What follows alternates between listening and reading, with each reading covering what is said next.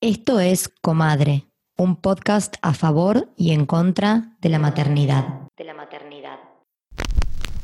Quiero ser sincera, no quiero. En este episodio vamos a hablar del dinero y la madre.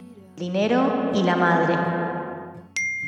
Hola, mi nombre es Trinidad Ledesma, soy madre de mellizos Dorotea y Nicanor, soy economista y trabajo en temas relacionados a desarrollo social y económico. Bueno, cuando pienso en maternidad y dinero, me lleva a la mujer y el dinero y al hecho que las mujeres ganamos menos que los hombres. Eh, según la ONU, la mujer tiene ingresos promedios que son casi la mitad que los hombres. Bueno, y esto se replica en el mundo entero. Según el, el World Economic Forum, revertir la brecha económica de género al paso que vamos llevaría 276 años. En realidad, la mujer está más capacitada que el hombre. En Argentina tenemos tres años más de estudios que los hombres en promedio. Y esto también se replica en la mayoría de los países. Igual ganamos menos. Y acá mi, hipótesis, mis conclusiones como economista y como madre es que ganamos menos porque somos madres, por el estereotipo de género relacionado a la maternidad y al cuidado y el rol que asumimos tradicionalmente en la sociedad. Y esto básicamente lo organizo como en tres grandes cuestiones. La primera es la falta de participación de la mujer en, en, el mercado laboral, la menor participación en realidad. Y esto se da porque la mujer se dedica más a la economía del cuidado, que es el trabajo de cuidados de niños principalmente, pero también de adultos mayores y de personas con discapacidad, que no es remunerado. Y esto directamente nos saca del mercado laboral. En Argentina, 5 de cada 10 mujeres en edad laboral trabajan o buscan trabajo, mientras que los hombres esto es 7 de cada 10. Los hogares de menores ingresos tienen mayor cantidad de hijos promedio,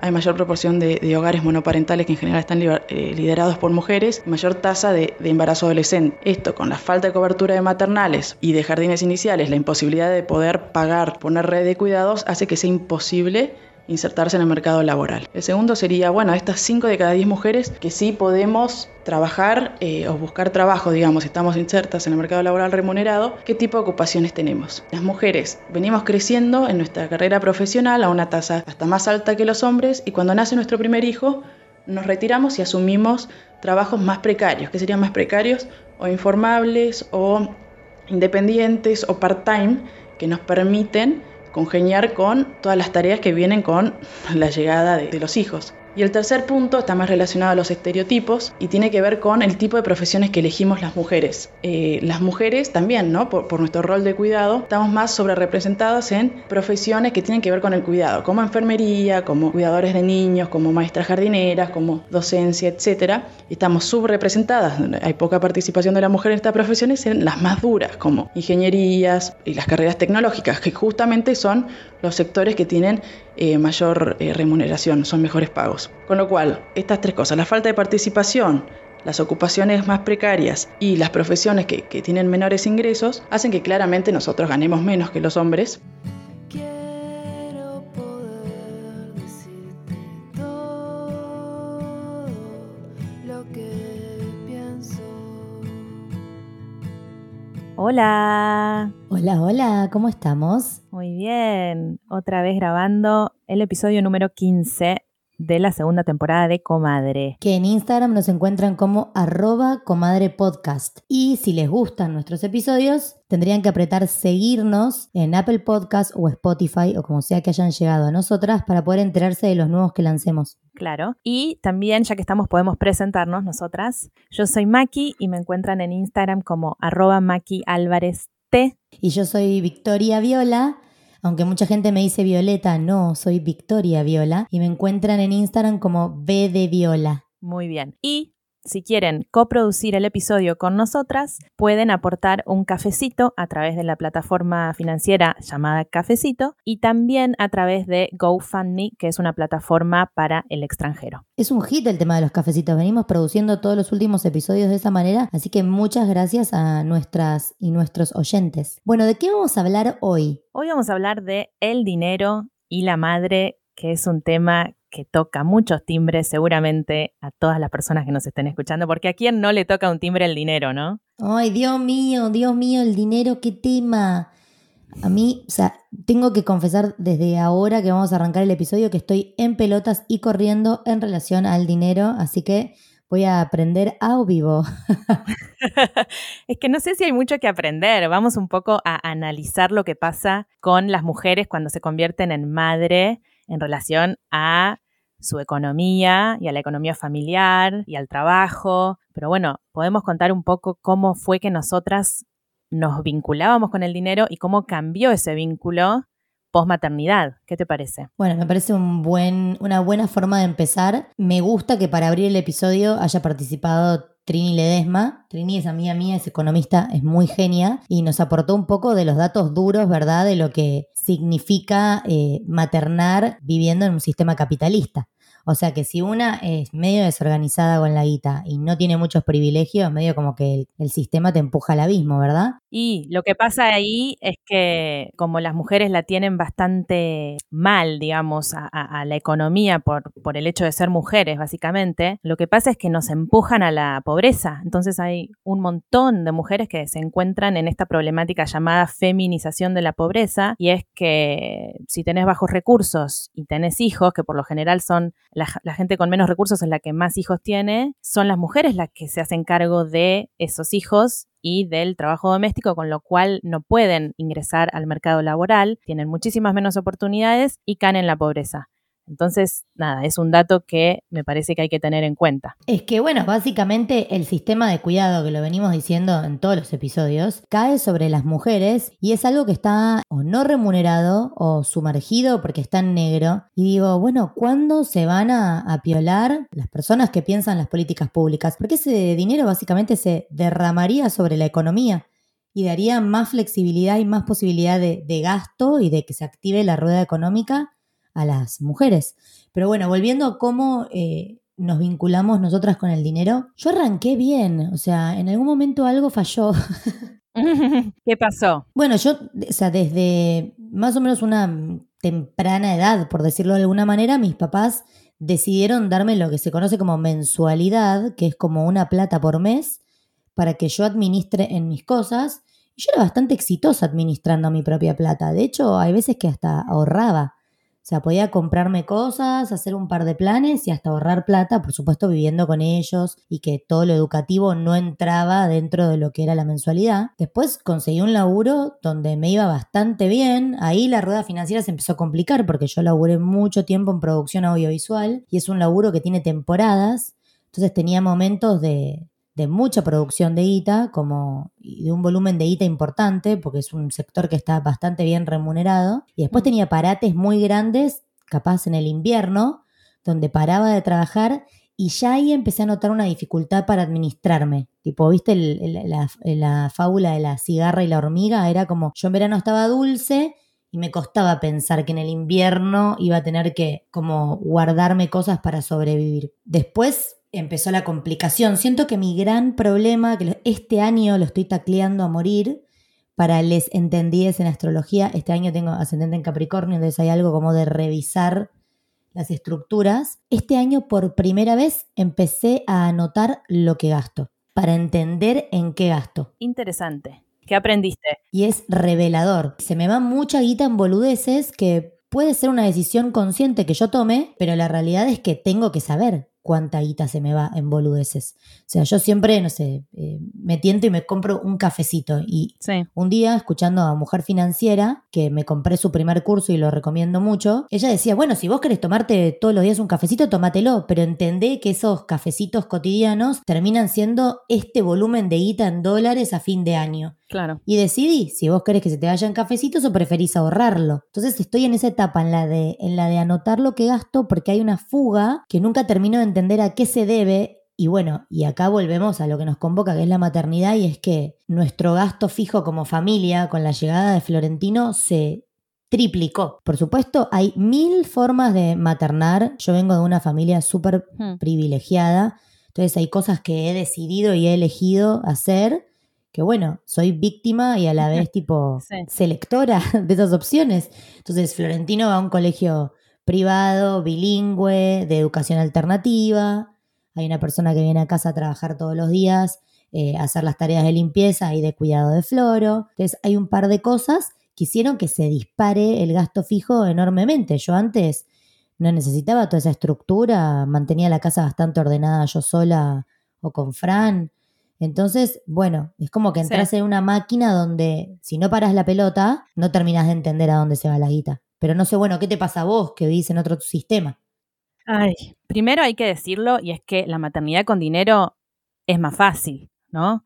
Obviamente. Claramente, si eh, contás con los medios para poder contratar a alguien que te ayude con eh, la limpieza de tu casa o con el cuidado de tus hijos o mm, actividades extracurriculares, o sea, un montón de cosas que determinan un estilo de vida o una calidad de vida, si querés, pero también hay una realidad y es que cuando las mujeres nos convertimos en madre, por lo general empezamos a reducir nuestro ingreso. ¿Por qué? ¿Qué pasa? Muchas mujeres empiezan a trabajar part-time o empiezan a pedir flexibilidad en el trabajo eh, empiezan a trabajar menos horas o deciden renunciar por ahí y dedicarse durante unos años a la crianza de sus hijos y después por ahí iniciar un emprendimiento. Y bueno, entonces económicamente, por lo general, la situación para las mujeres madres cambia. Entonces, creo que hay que distinguir entre la mujer que está en pareja con un hombre o una mujer, no importa, con otra persona que tiene un trabajo fijo, un ingreso mensual, a la que Em, obviamente materna sola, eso ya es otra historia y nosotras no la hemos vivido en carne propia, pero bueno, hablamos de esto en el episodio anterior sobre monomarentalidad, pero creo que está la diferencia entre la madre trabajadora con pareja que trabaja y la madre que no trabaja y que se dedica a eso, a sus hijos. Entonces es otra la organización de las finanzas, me parece. Pasa que ahí ya eh, es Claro, es lo que decíamos antes de empezar a grabar el episodio. Es un tema eh, inagotable, porque en cuanto, a en cuanto a la administración del dinero, hay tantas formas de hacerlo como familias existen. Porque tenés, o sea, yo tengo amigas que están en pareja hace más de una década, que tienen cuentas separadas, ponen en común los gastos que son en común, luz, gas, teléfono, casa, educación, si es que mandan a sus hijos a un colegio, a sus hijas a un colegio privado. Y el resto, cada uno tiene su plata para hacer lo que quiere, que es hacia lo que estoy yo tratando de emigrar en, mi modelo de familia ahora. Después tenés mi modelo de familia, que es eh, todos una bolsa común de donde se saca, que con el diario del lunes siento que, que puede colaborar a como asperezas o a, o a situaciones, capaz en otras familias no pasa, pero me, como que nosotros nos dimos cuenta que es mucho más justo para nuestro modelo y, para que yo me empiece también a hacer cargo de lo que ingreso y de mi capacidad productiva, decir, bueno, todo lo que es en común lo pagamos juntos y lo demás, cada uno tiene su plata y vemos también hasta dónde da, porque a mí me pasa que tengo, tengo un vínculo muy infantil con el dinero y hay momentos en los que se me salta la cadena y no reparo en si me da o no me da y hago lo que tengo ganas de hacer. Entonces hay un lugar donde necesito empezar a trazar límites porque no soy yo sola. y, claro. porque hay gastos fijos que con un IGE se disparan. Mm. En cuanto a la organización, hay un montón de organizaciones. De hecho, en la encuesta lo vimos. Las amas de casa, bueno, ¿qué hacen? Reciben una plata por mes, administran la plata de toda la familia. Es como Sí, bueno, yo ahora voy a contar mi, relación con el dinero, pero tengo una amiga que se dedica a criar a sus dos hijos y le pregunté cómo es la organización, cómo, cómo es, cómo te sentás a hablar con tu pareja de esto. Y me dijo, la verdad que es un tema bastante incómodo, yo me ocupo de pagar las cuentas, entonces me siento y le pido la plata que necesito, pocas veces me doy un gusto y me compro algo para mí, porque culpa, pero me dijo, elijo la incomodidad de este tema del dinero con mi pareja antes que tener un trabajo formal de 9 a 5 que no me llene el alma y que me aburra. Entonces, claro, también está la decisión personal, ¿no? De cada una. Es que todo es súper respetable. Lo que a mí ya, tipo, me prende una alarma y no me cabe nada es, eh, es esta idea de un chabón controlándote las finanzas y, haciéndote sentir culpable. Porque, como siempre decimos, la madre que se queda en casa con sus hijos está dando su tiempo a algo que no representa dinero. Entonces, si yo me voy a quedar en casa con mis hijos, con nuestros hijos, cuidándolos y criándolos, bueno, que circule la guita, cash flow, ¿entendés? Como, porque si no es como que sí. hay algo que queda muy restringido. No, estoy totalmente de acuerdo, pero siento que a pesar de que el otro no tenga ningún problema, siempre te va, va, no sé, por ahí estoy equivocada, pero siento que siempre te va a dar un poco de culpa porque nuestro trabajo no tiene valor económico o el trabajo de las madres que, que, están, que son madres full time, digo. Entonces siempre va a haber cierta culpa, yo creo, por no tener esa independencia económica. Bueno, pero ahí te corrijo. a pesar Eso de que es algo... no tenga problema. O te corrijo, digo, ahí disiento. Siento que es un proceso enorme de deconstrucción donde, eh, primero, es un trabajo revisar nuestro vínculo con el dinero. Yo lo vengo haciendo hace un tiempo y siento que avancé un montón, como en términos de comprender cómo, cómo vincularme con él. Todavía tenemos una relación medio tóxica, pero ahí vamos. Pero la culpa es algo que Hmm. hay que trabajar activamente para desmantelar. Como, porque, porque a ver, si, si paramos un segundo a pensar objetivamente, esa mujer está haciendo algo con su tiempo que no, re- no recibe un intercambio económico, pero si no hiciera eso con su tiempo, haría otra cosa donde capaz sí recibiría plata por, por su tiempo. Entonces, Y, y Me si parece no que- hiciera eso, eh, perdón, y si no hiciera eso, el marido, en este caso, no podría estar haciendo su trabajo por el cual tiene una remuneración.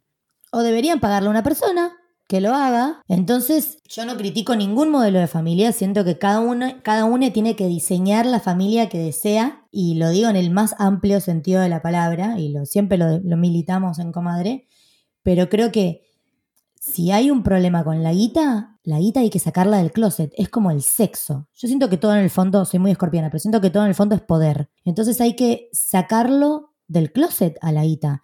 Si hay culpa vinculada a la guita, hay que ver de dónde viene esa culpa, porque seguramente la mamaste, o sea, sin echarle la culpa a nuestras madres, digo, mamar en el sentido de en tu familia algo sucede, Sí. como, y si no te dedicas a cambiar tu forma de vincularte con el dinero, va a ser una relación tóxica de por vida. Pero bueno, contame vos qué onda, cómo te vinculas con eso. Sí, estoy de acuerdo. Hay que empezar a normalizar al dinero y hablar de esto porque es esencial. O sea, lo usamos todos los días de nuestras vidas. Vivimos en un sistema capitalista y lo necesitamos. No, y perdón, y una cosa más te quiero decir, eh, la- las mujeres tenemos un re problema para hablar del dinero. Hmm. O sea, yo, o sea, por ejemplo, a mí me ha pasado, yo soy directora creativa asociada en, la- en un estudio de creatividad y en un momento estaba viendo si lo que yo estaba ganando estaba bien para el mercado o no, porque como es una empresa que yo misma creé con una socia, no terminaba de saberlo.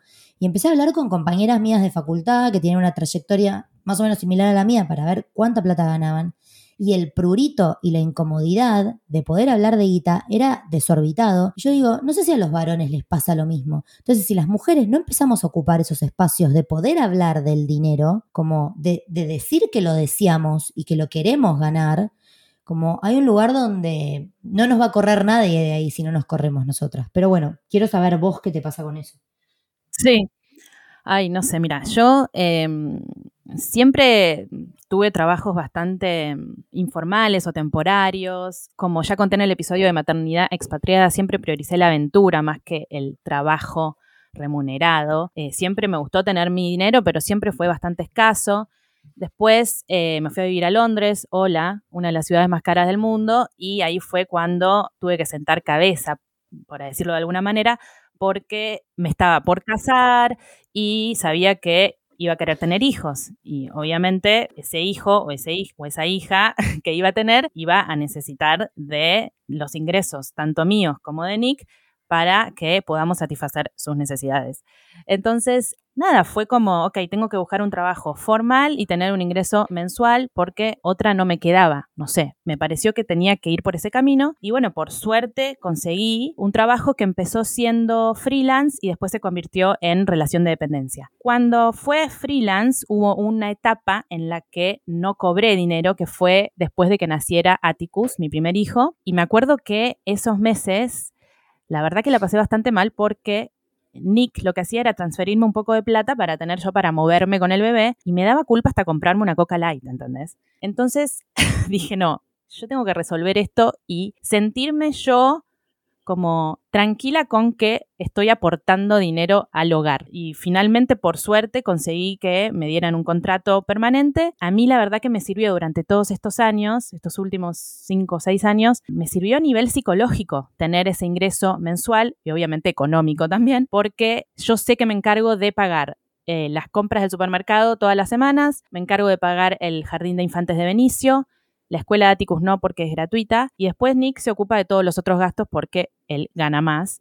pero yo como que estoy con la conciencia tranquila, ¿se entiende lo que quiero decir? Sí, Sí, me parece importante de vuelta subrayar esto de la culpa, ¿no? A mí me pasa también, o sea, yo eh, pivoteo entre dos extremos, entre no me importa nada, prendo todo fuego, me lo merezco Hmm. y, y- hago cualquiera, o sea, cualquiera, tampoco nos vamos a imaginar que me subo un Porsche y me voy a Miami, ¿no? O sea, me compro algo que me tentó, salgo mucho, entonces pivoteo entre eso y sentirme mal porque siento que a fin de mes estoy apretada y digo, bueno, ya tengo una edad en la que tengo que salir de este de este loop de no terminar de entender qué pasa. Y es un tema re delicado y es un tema que hay que sentarse y desglosarlo con la pareja de una y que muchas veces trae conflictos porque cada uno viene con su historial y su forma de vincularse con el dinero. O sea, mi familia, o sea, bueno, tengo todos los espectros porque tengo, o sea, mi viejo que le entran cinco Mm. y gasta mil y mi vieja que bueno, que es mucho más coherente con, con- con cómo se maneja, mucho más saludable si se quiere,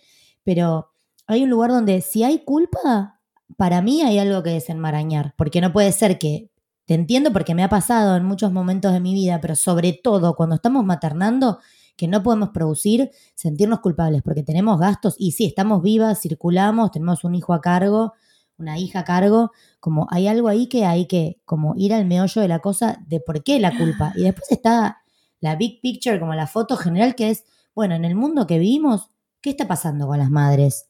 O sea, la mayoría de las madres eh, caen en una cosa de, de, de- de informalidad, de laburos temporarios, que aparte, si encaran una, una maternidad múltiple, entran y salen de esta situación constantemente. O sea, la realidad es que yo, por ejemplo, puedo decir ahora que Florentino tiene tres años y medio, yo en este momento a nivel eh, profesional es cuando más gané en mi vida. Y no porque priorice el dinero en la reproducción, eh, o sí, priorizo el dinero en la reproducción, pero hay una parte mía que dice, yo no quiero volver a maternar porque estoy subiéndome una ola profesional, estoy viendo ahora los frutos de trabajar sin prisa pero sin pausa y estoy viendo tipo lo que estoy construyendo y no me quiero bajar de ahí. Y la realidad es que por más que tenga un compañero 50 y 50, me voy a tener que bajar y siendo freelance va a recontra repercutir. A mí me costó un montón volver a alcanzar los ingresos que tenía antes de la maternidad y superarlos. Y, y de vuelta, siempre todo mi discurso interpelado por mi situación de privilegio, porque bueno, es la única que tengo para compartir. Eh, no me quiero imaginar las personas que tienen trabajo informal. Eh, perdón, en relación a eso, acá estoy mirando algunas estadísticas que juntamos y eh, el 59% de las mujeres que tienen un empleo tienen un empleo informal en América Latina. Entonces, el problema es estructural, eso está clarísimo. Y después, cuando accedes a un trabajo formal, como un trabajo con carrera, digamos, después se habla de un techo de cristal por el cual es como una superficie que no permite que las mujeres crezcan y eh, lleguen a puestos jerárquicos, que son puestos de decisión. En Argentina, el 4% de las mujeres tienen puestos de decisión. Entonces, eso también es una prueba de que vivimos en un mundo patriarcal en el que las leyes, las reglas las ponen los hombres. Es un tema, la verdad, muy profundo. Es que mira, por ejemplo, el otro día yo estaba en LinkedIn y veo un anuncio de una empresa unicornio argentina avisando que se había extendido la licencia de por maternidad a cinco meses remunerados en vez de tres y no decían nada de los padres. Y puse como, vi muchas personas celebrando la novedad, un par de feministas a las que yo sigo y que generan contenido que para mí tiene mucho valor, también como espectacular. ¿Viste? Y capaz por todo lo que hemos hecho con comadre, como que a mí ya hay cosas que no me vendes gato por liebre. Sí. Entonces comenté abajo, ¿y a los padres cuánta licencia le dan?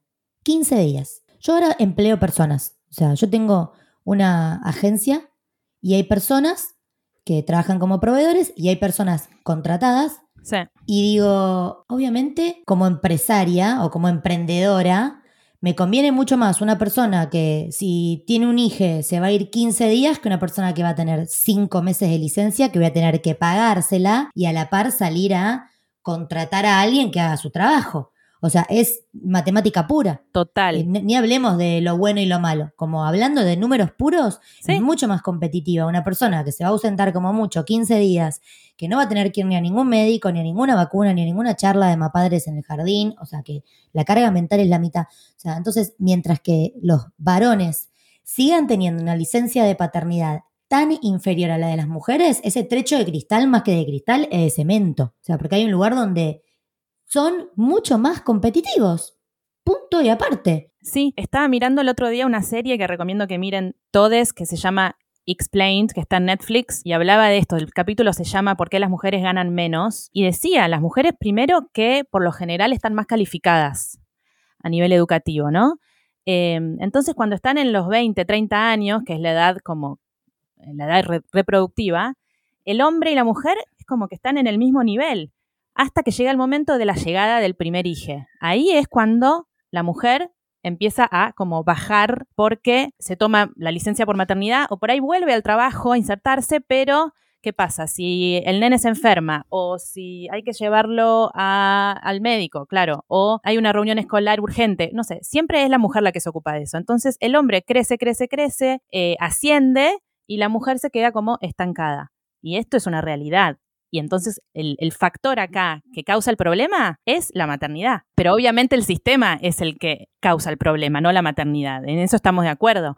¿No? Exactamente, vos ves que los países nórdicos, por ejemplo, donde la tasa de reproducción está cayendo abismalmente, empiezan a pensar políticas porque básicamente desaparecen del planeta y ahí empiezas a ver cómo se bombean políticas estatales que colaboran a la reproducción y lo primero que hacen es favorecer a, la, a que la madre pueda volverse a parar en sus dos piernas, sin hablar de lo que decíamos al comienzo del episodio, que es el derrame de dinero que implica que esas mujeres eh, generen y, e ingresen más plata. Y hay una realidad y es que los datos del Banco Mundial del 2020 dicen que el 46% de la población en Latinoamérica no tiene conocimientos básicos de finanzas personales y solo el 51% tiene acceso a una cuenta bancaria. De ese 51%, solo el 11% ahorra. Estos datos son verdaderos, o sea, esto sucede en Latinoamérica. Estamos en desventaja total. La brecha salarial en Argentina, la última vez que chequeé, creo que era del 27%. ¿Y qué pasa también con los ingresos, la canasta básica en relación a como el sueldo mínimo? ¿Cómo que decís? Bueno, hacemos agua, digamos, a nivel estatal, porque una canasta básica alimentaria familiar en Argentina para cuatro integrantes es de 68 mil y pico de pesos, según un informe del INDEC de ahora, de agosto del 2021. Pero el ingreso promedio en Argentina es de 19.900 pesos. Entonces, aunque haya dos ingresos en esa familia, no cubrís las necesidades básicas. Entonces, no llegás. No llegas. ¿Cómo haces? Y cuando vos empezás a ver un poco las disciplinas y las distintas carreras que se tienen, cuáles carreras son más remuneradas, por supuesto en el caso de que puedas tener el privilegio de acceder a estudiar una carrera, ¿no? Cuando vos empezás a ver todo eso, te das cuenta que las carreras más remuneradas misteriosamente son seleccionadas por varones, mientras que las carreras blandas y de sistema de cuidado y de medicina y demás cuestiones son no de medicina, medicina doctores, digo, enfermería, y un montón de esos oficios o trabajos son seleccionados por las mujeres y son los que menos ingresos generan. Yo creo que en términos de políticas estatales está bueno lo que trajo tanto Trini y nuestra invitada de Grow, que la podemos escuchar ahora para ver cómo, si hay alguna forma de salir de este quilombo. Sí, las dejamos con ella que nos va a explicar cuál es la brecha salarial actual y también cuáles son los desafíos de las madres una vez que se reinsertan en el mercado laboral. Hola, mi nombre es Georgina Estico, soy em, directora y cofundadora de Grow Género y Trabajo y de formación ingeniera informática. Lo cuento porque por ahí es parte de la historia. Tengo dos hijas, una de 11 años y otra de 8. En relación a, la brecha salarial en la Argentina, eh, bueno, estos años está oscilando entre un 21 y 27% dependiendo de la industria y dependiendo también de, digamos, del rango jerárquico de las, de las mujeres. Em, y lleva como muchas preguntas, ¿no? Cuando estamos analizando esta brecha salarial. Preguntas en relación a cuáles son los sectores donde las mujeres están insertas, preguntas que tienen que ver sobre en aquellas que están más insertas logran o no llegar a esos puestos de decisión, em, y que en función de cómo es esas composiciones en, función de, de, los distintos sectores, la brecha salarial se explica por distintas causas. Y es como un tema muy, muy complejo. Y un tema muy complejo también porque en general eh, lo que nosotros notamos a, a, nivel más organizacional es que es uno de los temas que más les cuesta a las instituciones tratar de analizar si existe o no existe la brecha salarial y por qué. ¿no? Se asume que, eh, que no, que somos todos eh, muy democráticos y que todos ganan los mismos en función de su trabajo, pero la verdad es que no se analiza y no se toma las medidas necesarias para tratar de erradicarlo si es que existe. En cuanto a cuáles son los mayores desafíos para las madres una vez que se reinsertan en el mercado laboral, acá el gran desafío tiene que ver en cómo las instituciones logran lidiar con esto y decir el cuidado es esencial para la vida de la sociedad. ¿No? Y, como tal, cualquier organización tiene que trabajar para que sus empleados y sus empleadas tengan el derecho a poder ejercer el cuidado y de manera corresponsable, ¿no? Eh, es decir, no podemos seguir asumiendo no hacer nada eh, para cambiar la responsabilidad que también los hombres tienen que tomar en relación al cuidado. Es decir, las instituciones empleadoras son eh, un gran motor de cambio, o tienen un gran potencial de cambio en, en este sentido, ¿no? Que sean ellas si es que el Estado no lo hace, las que brinden las licencias que sean igualitarias entre hombres y mujeres, o entre personas gestantes y no gestantes, ¿no? pero que realmente puedan empezar a promover y cubrir aquello que el Estado no está haciendo. Y después también asumir que el cuidado no tiene que ver, que ver solamente con los niños, es decir, ahí también un gran, un gran déficit en pensar que solamente los niños y las niñas son los que requieren cuidado. ¿Qué pasa con los adultos mayores que tenemos cerca? ¿Qué pasa con familiares? Porque si no sabemos cómo son esas composiciones familiares y quizás uno tiene que, eh, es responsable de un tío, una tía, este, o de sus abuelos, es decir, de cualquier, siempre hay alguien cerca que requiere ser cuidado eh, y que eso en general también en ese espacios de trabajo no son tenidos en cuenta, no se considera la familia simplemente al hecho de tener o no tener hijos. Bueno, ahí vemos que en realidad hay muy poca gente, o sea, mira lo que digo, es una bestialidad capaz, pero siento que hay poco esfuerzo y poco capital humano invirtiendo tiempo en resolver este problema. O sea, de vuelta, lo que decimos siempre, si la sociedad estuviera orientada más hacia la vida y menos hacia la, hacia la violencia, hacia la guerra, hacia la producción, posiblemente estos problemas seguirían existiendo, pero no en la dimensión en la que existen. ¿Cómo puede ser que con tanta gente tan talentosa eh, no podamos encontrarle soluciones a corto, mediano y largo plazo? Porque esto en realidad es algo que tenés que planificar de acá a 50 años mínimo para poder darlo vuelta, eh, como para poder empezar a resolver esto. El tema es que es complicado resolverlo cuando la cumbre política estatal en Argentina tiene muy poca representación de las mujeres. No, el otro día había un posteo que casi me muero. Hay más, hay más ministros que se llaman Juan que mujeres ministras. Entonces, ¿cómo resolvemos los problemas de raíz? ¿Entendés? Si no hay posiciones de liderazgo, eh, si, si, hay, si hay pocas mujeres en esas posiciones de liderazgo, es imposible. Es como que son voces que no se escuchan. El otro día lo discutía con un amigo que me decía, a mí no me importa el género que tengan mientras que sean serios. Y es como, no, sí importa. Porque el aporte que vos le pones a tu cotidianeidad y a tu vida y tu forma de ver las cosas es muy distinto de la forma y el aporte que le pone tu mujer y el aporte que puede hacer una persona transgénero o el aporte que puede hacer una travesti. O sea, cada une desde su historia y desde su vida y desde sus necesidades le aporta color, matices, problemas y necesidades de soluciones a las problemáticas. Entonces, sí, sin representatividad es muy, muy difícil lograrlo. No, es muy loco que cuando empezó la pandemia el año pasado, eh, habían transcurrido unos meses ya y sa salían informes y noticias en los medios de comunicación diciendo que los países que mejor habían manejado la pandemia eran los que estaban liderados por mujeres. No sé si te acordás de ese artículo. Sí, me acuerdo y después pensaba en la primera ministra de Nueva Zelanda, que es súper joven, y claro, ella llegó a ese puesto de, lider de, liderazgo antes de convertirse en madre, y cuando se convirtió en madre, como que no frenó su carrera, ¿entendés? Ella siguió asistiendo al Parlamento, amamantando con su hija y tal, y para mí, tener una mujer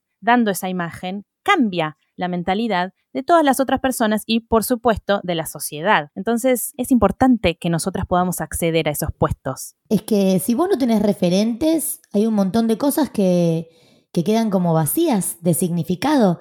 Yo sobre todo lo escucho mucho eh, cuando escucho podcasts sobre, sobre diversidades sexuales, donde hablan mucho de la representatividad, siendo heteronormada, como que me gusta escuchar sobre eso para abrir la cabeza. Y digo, claro, una persona trans que tiene ganas de transición, o sea, que tiene ganas de hacer la transición y no tiene ningún modelo inspiracional o, por decirlo de una forma muy capitalista, casos de éxito, es como que navega ciegas. Bueno, para todas las realidades, todas las secciones, los géneros, te das cuenta de lo importante que es tener personas que nos representen y que las cosas las atraviesen de una manera similar, por lo menos. Por eso yo siento que está buenísimo cuando un congreso es mucho más diverso, sin mayorías, porque lo que se abre es a un debate con mucha mayor representatividad. Pero yendo hacia el área más del ámbito de lo privado, yo creo que, no quiero sonar como tarea para el hogar, pero creo que es importante que las mujeres, las madres sobre todo, empecemos a habitar nuestro deseo de una forma mucho más irreverente. Y cuando yo hablo de deseo, no hablo solo de deseo sexual, hablo de el sentirnos merecedoras de, de dinero, de éxito, eh, el sentir ambición, el sentir las ganas de crecer. Siento que hay que darle lugar a ese pulso vital, porque a veces quedamos atrapadas en el arquetipo de la madre casta. La madre no habla de dinero, la madre no desea dinero, la madre no desea sexo, la madre materna. Entonces hay un lugar donde si nosotras no pujamos por también conquistar determinados espacios, llevar determinados debates a nuestros grupos de amigas, a las comidas, a las reuniones, a nuestras terapias, hay lugares que nunca vamos a poder conquistar. Digo, es, algo que se tiene que empezar como, o sea, de hecho ya se empezó a, a gestar, pero es algo que tenemos como que empezar a latir con más fuerza. El hecho de que está bien ser mujer y ganar guita, ¿entendés? Eh, claro, necesitamos un cambio de paradigma, claramente. Y no nos olvidemos que el dinero también nos trae mucho bienestar, que a lo mejor hay muchas de las cosas que, que están relacionadas con el autocuidado que necesitan ser pagadas. Entonces, eh, que no nos dé vergüenza, eh, si no estamos trabajando remuneradamente, pedir dinero para esas cosas que nos hacen bien para nosotras tener un momento de bienestar personal, porque eso también repercute en nuestra crianza, en cómo nosotras maternamos, ¿verdad? Para mí, nuevamente, la base de todo, en el caso de que estés en pareja y tu situación sea esa, la de que sos madre full time y hay, un, hay una persona proveyendo, es muy Sí. clave la comunicación. Es clave. Después está, el, después está el problema enorme, que ya no depende solo de una, que es el problema de las madres monomarentales, que lo hablábamos en el episodio anterior, donde, bueno, ya ahí no alcanza con el deseo propio y con, con, con el impulso que puedas tener, lamentablemente sin políticas estatales que acompañen, ¿viste? Porque a veces también siento que se caen esos discursos facilistas posmo de si lo deseas lo tienes. Y yo a veces digo, bueno, sí, todo muy lindo con si lo No. deseas lo tienes, pero una cosa es partir desde un hogar de clase media, media alta y desearlo y tenerlo, y otra cosa es como estar en la villa, no tener para comer y flashear que solo con desearlo lo puedes tener. Digo, se entra como en un discurso medio Disney que es muy peligroso. Entonces, no quiero caer en eso. Entiendo que hay un montón de realidades y recortes y por eso es importante el Estado y las políticas que proveen. Sí. Es muy peligrosa también la industria. Yo me acuerdo de embarazarme y que de repente me aparezcan en Instagram un montón de productos innecesarios y que yo pensaba que eran indispensables y por los cuales eh, gastaba dinero y después te das cuenta de que no, puedo usar un cochecito de segunda, eh, me, puedo, me pueden prestar un Moisés, puedo también yo comprar algo que deseo, pero no necesito todos estos productos eh, para vivir una maternidad plena. Es que, a ver, aparte, tipo, salto de un tema al otro y digo, eh, el planeta está al borde del colapso climático. No necesitamos más huevitos, más plástico, más bañaderas, más cochecitos. O sea, como reutilizar, reusar, reciclar. Ay, sí. Revisar los hábitos de consumo. También me parece que es importante, además de revisar los propios hábitos de consumo, ver qué es lo que nosotras les estamos transmitiendo a nuestros hijos en, en relación a ese tema. Me leíste la mente. Ese es un temón, porque lo hicimos en una encuesta de Instagram. Hablarle de dinero a nuestros hijos. Yo a Floro no le hablo de dinero todavía. Tiene tres años y medio. El otro día la niñera le regaló una alcancía y tuve sensaciones encontradas, porque dije, yo no sé si quiero que él todavía sepa lo que es el dinero, que también habla mucho de qué representa para mí el dinero, que no quiero que él lo sepa. Bueno, pero tiene tres años. Bueno, pero como vi que muchas respondieron, yo sí hablo, yo me puse a pensar, yo hablo, no hablo directamente del dinero. Por ejemplo, sí, cuando se le rompe algo y me dice, mamá, comprame, y le digo, bueno, no sé si vamos a comprar algo nuevo, vamos a ver si podemos arreglar esto y si necesitamos esto realmente como para reponerlo. Que empiece a entender como el valor de las cosas, que no es necesario tener mucho de todo, como necesito más, necesito más dinosaurios. ¿Necesitamos más dinosaurios? Si hay alguno que te divierte, bueno, vamos viendo, pero no le quiero fomentar el consumo eh, desmedido. De hecho, eh, sea, como tampoco consume tanta televisión, o sea, va cachando dibujitos y cosas, pero no es que necesita la remera de Mika y el auto de Paw Patrol, como que hay algo que No. digo, no, no lo quiero subir a esa vorágine todavía. ¿Vos cómo te manejas con el tema de la guita y las niñes? Les niñas. Bueno, Benicio tiene dos años, así que no tiene ningún tipo de noción, pero Atticus tiene cinco y entiende algo. O sea, empezó a entender que el dinero es necesario para comprar cosas y que mamá y papá trabajan para pagar cuentas y sus juguetes, sus actividades extracurriculares y los viajes y ta, ta, ta. Entonces, a veces se pone un poco nervioso porque, no sé, por ejemplo, está jugando en el iPad con algún jueguito y le aparece otro nivel y tiene que comprar, o sea, poner la tarjeta para acceder a otro nivel de ese juego. Entonces viene corriendo y me pide, le digo, no, discúlpame, pero no, vas a jugar a este nivel porque, o sea, yo no te voy a pagar para que, no sé, le, trato de explicar que no es tan fácil, o sea, no es que pones un código y al segundo tenés lo que querés. Entonces me decía, bueno, pero ¿por qué no llamás al banco y les pedís que te den 100 pounds para comprar no sé qué? Le digo, no, no, no.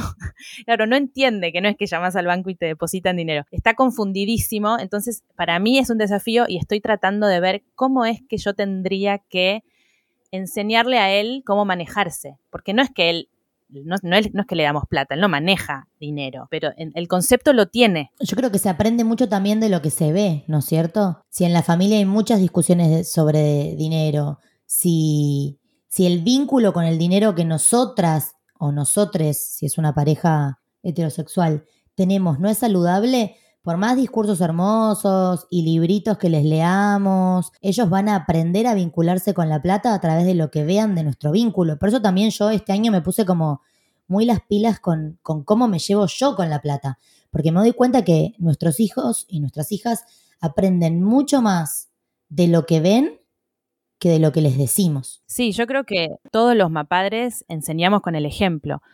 El tema del dinero con un nene de 5 años todavía me parece que eh, es muy vago, ¿entendés? Eh, yo creo que cuando crecen, ahí, cuando son más conscientes de cómo funciona el sistema, ahí hay que empezar a, a tomárselo más en serio. Bueno, no sé, por ahí ahora también. Yo sé que, que hay, hay personas que por ahí premian o castigan a sus hijos en función de juguetes, regalos, dinero, y eso no le está dando un buen mensaje a la criatura. Eh, de hecho, hace poco leía un libro de, de, Natalia Ginsburg, que es una escritora italiana que ya falleció, pero que escribe literatura y hablaba mucho de eh, la crianza de sus hijos, y ella decía que lo que, hay que transmitirles es la indiferencia hacia el dinero. Y me pareció un buen consejo, la verdad. Como eh, darles el dinero y que ellos lo gasten y dispongan de él, pero sin tanto preámbulo. Como que no le tengan tanto respeto. Eh, me pareció interesante. Me parece interesante el concepto eh, siento que hay algo del consumismo de si, si, si, todo lo que quiere se lo das en el momento, como obviamente no estoy diciendo que hay que como restringirlos o adoctrinarlos o llevar una vida ascética, pero digo, eh, si un niño cada vez que entra a una juguetería se puede agarrar lo que se le canta de la pindonga sin entender que detrás de eso hay un valor, siento que hay algo que después eh, es difícil de transmitir de otra manera, pero repito, como cuando empezó el episodio, es como un tema en el que tengo que indagar primero yo misma. Tengo la confianza de que si yo sano mi vínculo con el dinero y tengo una forma más responsable de vincularme con él, voy a poder transmitirle eso a, Florentino de, desde un lugar mucho más lógico, ¿no? Pero bueno, en cuanto a libros y cositas, ¿qué tenés para recomendarnos? Estuve viendo material literario y encontré este libro de Natalia Ginsburg específico que se llama Las pequeñas virtudes y que tiene varios ensayos, entre ellos este que habla sobre la crianza eh, y cómo vincularnos o cómo, cómo transmitir el concepto dinero a nuestros hijos, que está buenísimo, es una escritora que yo amo. Después, el libro A mí no me iba a pasar de Laura Freixas, que es una escritora catalana que siempre recomiendo. Ella se encuentra en un momento de su vida como ama de casa, básicamente, em, después de 15 años de haber tenido como una vida profesional y, bueno, y se da cuenta de que lo que le faltaba no era dinero, sino autonomía. Y escribe como este libro en retrospectiva, hablando de cómo, cómo ella vivió todos esos años y cómo se le cayó la ficha. Eh, finalmente se termina divorciando, pero eh, es interesante ver como todo ese trabajo personal que hizo eh, en relación a, a, su trabajo y al dinero. Después series, eh, la que dijimos antes, que se llama Explained, que está en Netflix, se llama ¿Por qué las mujeres ganan menos? Eh, después me parece interesante la serie Ozark, que no sé si la viste. Oh, es una bomba. ¿La ubicás? Sí. Que hay una madre ahí que se transforma eh, por el dinero. Eh, es un dinero sucio, digamos, pero es muy bueno el personaje de esa madre. Es increíble. Es que para mí el dinero es poder, hay algo ahí. Claro, claro que el dinero es poder. por eso está, no sé, por eso estamos haciendo este episodio, para entender un poco más, ¿no? En profundidad por qué es lo que, por qué es que sucede eso. Eh, después, per, perdón, películas. Encontré tres. Una es eh, En Busca de la Felicidad, que ya la hemos recomendado, que es la de Will Smith, que no tiene un peso y está um, dando vueltas por la ciudad con un hijo, eh, tratando de encontrar un trabajo para mantenerlo. Es desesperante, pero es muy bien, está muy bien hecha. Después, la película Two Days, One Night es eh, dirigida por los hermanos Dardenne. Cuenta la vida de una mujer que es eh, Marion Cotillard, que pierde su trabajo en una fábrica eh, y tiene dos hijos y es como la búsqueda desesperada de ella para poder reto retomar ese trabajo. Es muy interesante cómo está filmada. Y, la, y, por último la película Worth, que salió hace poco en Netflix y cuenta eh, cómo es que el gobierno estadounidense establece un plan de subsidios para las personas que perdieron a familiares en el atentado de las Torres Gemelas. Y es muy loco porque el monto que reciben depende del puesto de trabajo que tenían. Eh, después eso se revés, pero al principio es como, perdón, son todas vidas, pero hay como diferentes... Eh, no. Claro. Se murió un CEO, a vos te damos mucho más que al que era personal de limpieza, cualquiera. Es muy interesante, la verdad. Así que mírenla. Eh, y después hay dos charlas TED una es de Mayra Arena, que se llama ¿Qué tenemos los pobres en la cabeza? Está bueno todo el testimonio que hace. Increíble esa charla TED. ¿La viste? Sí. Genial. Y por último, una charla de Hernán Casiari, que ahora no me acuerdo el titular, pero después la compartimos, que habla como, que cuenta cómo él le explica a su hija el sistema financiero de una manera muy genial. Es un cuento que él inventa y véanla porque, véanlo porque es genial. Lo amamos, Hernán. Bueno, amiga, qué interesante, qué temón.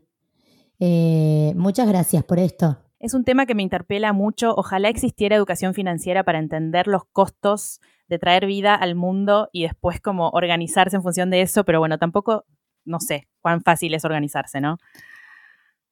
Bueno, igual recomiendo fuertemente los talleres de mujer financiera para empezar a organizarse sí. y tiene una app gratuita que se llama Felicity que si una genera la conducta de registrar, por lo menos a fin de mes empieza a dimensionar en qué se le está yendo la plata. Es una forma de empezar a organizarse, visi volver visible la información que no, no tenemos clara. Ese es un buen dato. Eso es todo por hoy. Nos vemos la próxima. Bueno, gracias. Un beso. Gracias.